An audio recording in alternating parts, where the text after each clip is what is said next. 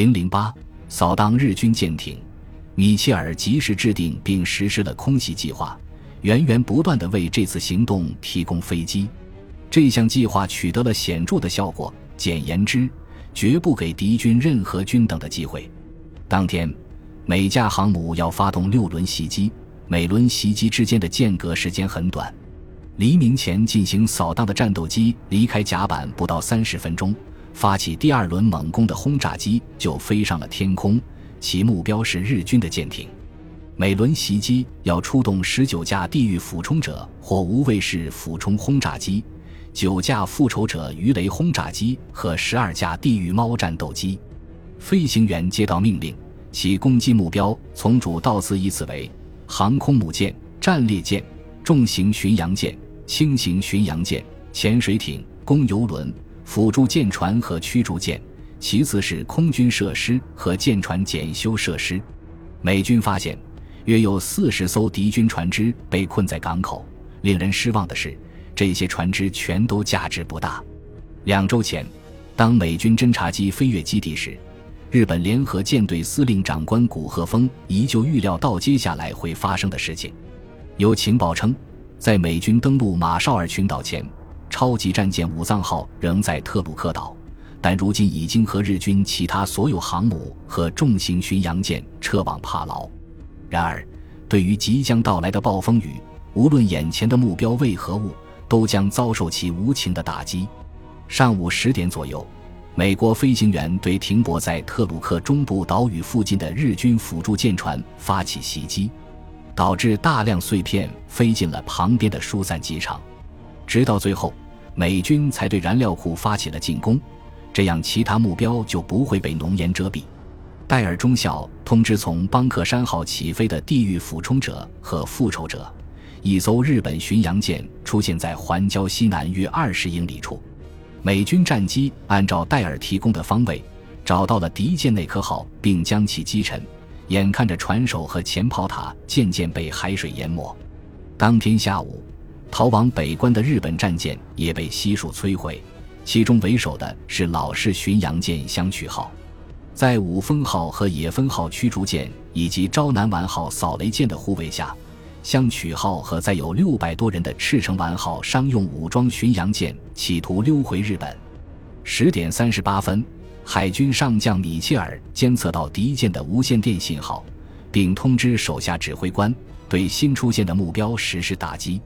这次行动也关系到斯普鲁恩斯，在他的指挥下，伊阿华号战列舰、明尼阿波利斯号和新奥尔良号重型巡洋舰以及四艘驱逐舰离开航母编队，开始全速前进，共同追击香取号等敌舰。斯普鲁恩斯决定亲自指挥这次行动。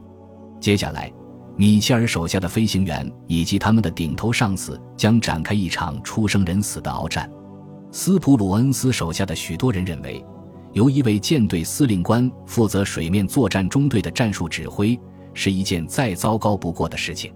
斯普鲁恩斯向来十分审慎，时年五十七岁的他从未认为自己是一名具有战术头脑的军官，他是一位战略家、思想家，关注的是战争的大局。正是因为拥有这种天赋。他曾经是海军战争学院的明星教官，中途岛战役后，他又成了尼米兹的左膀右臂。一个对他知之甚深的朋友说过：“我记得有人告诉我，对伟大的数学家艾萨克·牛顿爵士来说，他之所以会写书，只不过是为了向其他人证明他一眼就能看懂的事情。”海军上将斯普鲁恩斯也是如此。由于天赋异禀，他总是能够抓住问题的要害。出于对斯普鲁恩斯的信任以及对国家利益的考虑，尼米兹升任他为中太平洋部队司令。这支部队很快被更名为第五舰队。斯普鲁恩斯在巴尔的摩度过了童年，并且在孤独中逐渐长大。他的母亲安妮艾姆斯西斯十分强势，对他态度冷淡，但他聪慧过人，具有极强的求知欲和远大的抱负，喜欢到世界各地旅行和求学。斯普鲁恩斯的父亲寡言少语，对妻子殷勤顺从。据说安妮曾经表示，虽然所有人都应该有个家，但这个家显然是个累赘。由于斯普鲁恩斯的弟弟菲利普生来就有心智障碍，安妮感到更加紧张，所以将雷蒙德·斯普鲁恩斯送往新泽西州的东奥兰治，与三个尚未出阁的姑妈住在一起。当斯普鲁恩斯来到美国海军学院就读时，他的性格变得越发孤僻，甚至还有些笨手笨脚，只喜欢宁静舒适、独来独往的生活。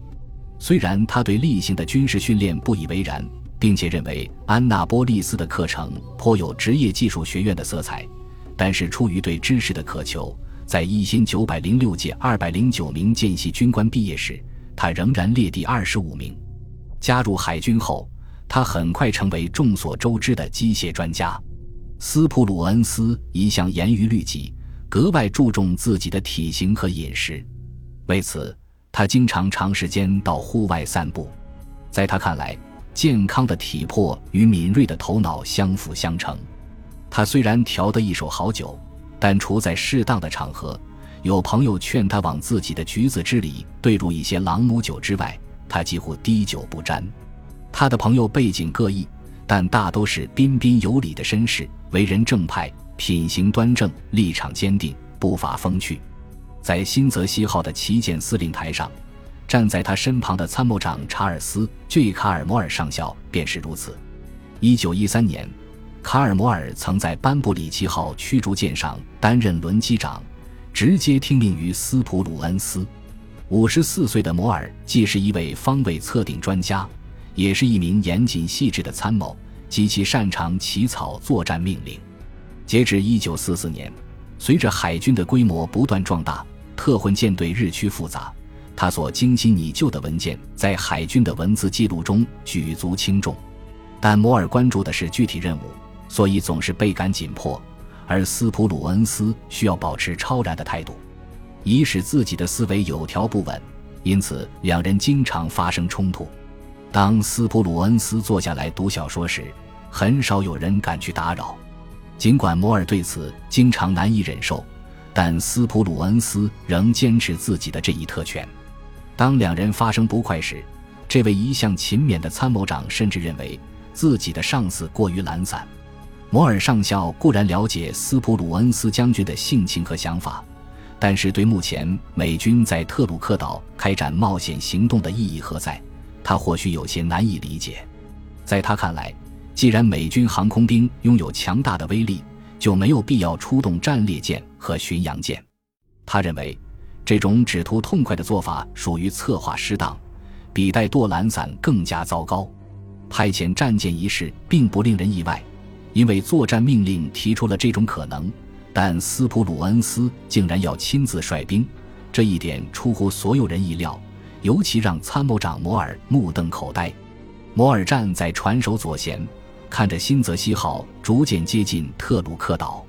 只见在浴盆状的西湖中间，一座座山脉连绵起伏。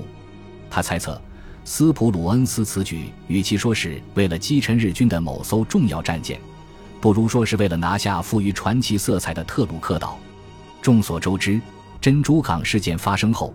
尼米兹曾多次雄心勃勃地表示，有朝一日要将自己的司令旗插上特鲁克岛，因为那里是日本海军联合司令部的所在地。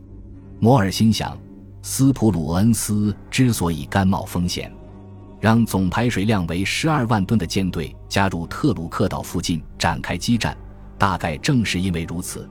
此举无异于给了海军高级军官一个参与行动的机会。作为一名传统主义者，斯普鲁恩斯一向认为，战列舰才是舰队的核心。一九四零年，他不再担任密西西比号战列舰舰长。对他来说，这两年任期很可能是他职业生涯中最引以为傲的时光。此时，海军中队的影响力已经日渐式微。至于这些队伍是否能够发挥重要作用，几乎不再取决于海军的高级军官。他们必须紧跟战机的步伐，而控制这些战机的是一群飞行员。因此，斯普鲁恩斯显然想要抓住这个机会进行最后一搏，以迎来海军的辉煌时代。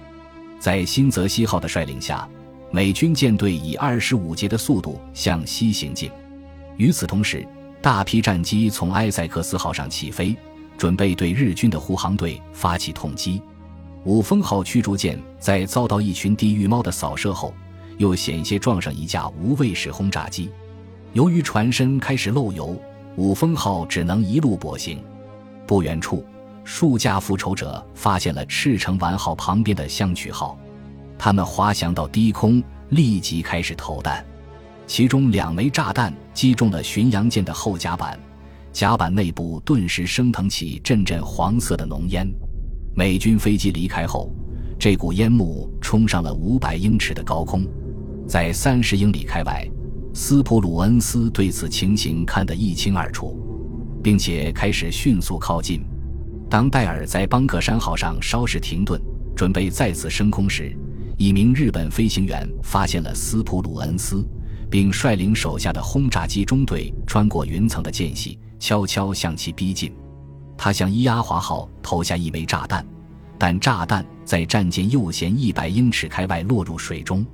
由于险遭意外，摩尔上校建议斯普鲁恩斯下令舰队列成环形，以抵御来自敌机的炮火，但被断然拒绝。我们到这里不是为了与飞机较量，而是为了与水面舰船作战。我希望继续保持纵队，因此，战舰上的所有人员必须投入战斗。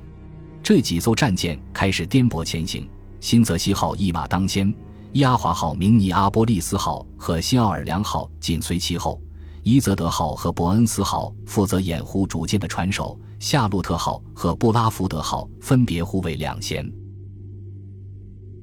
本集播放完毕，感谢您的收听，喜欢请订阅加关注。主页有更多精彩内容。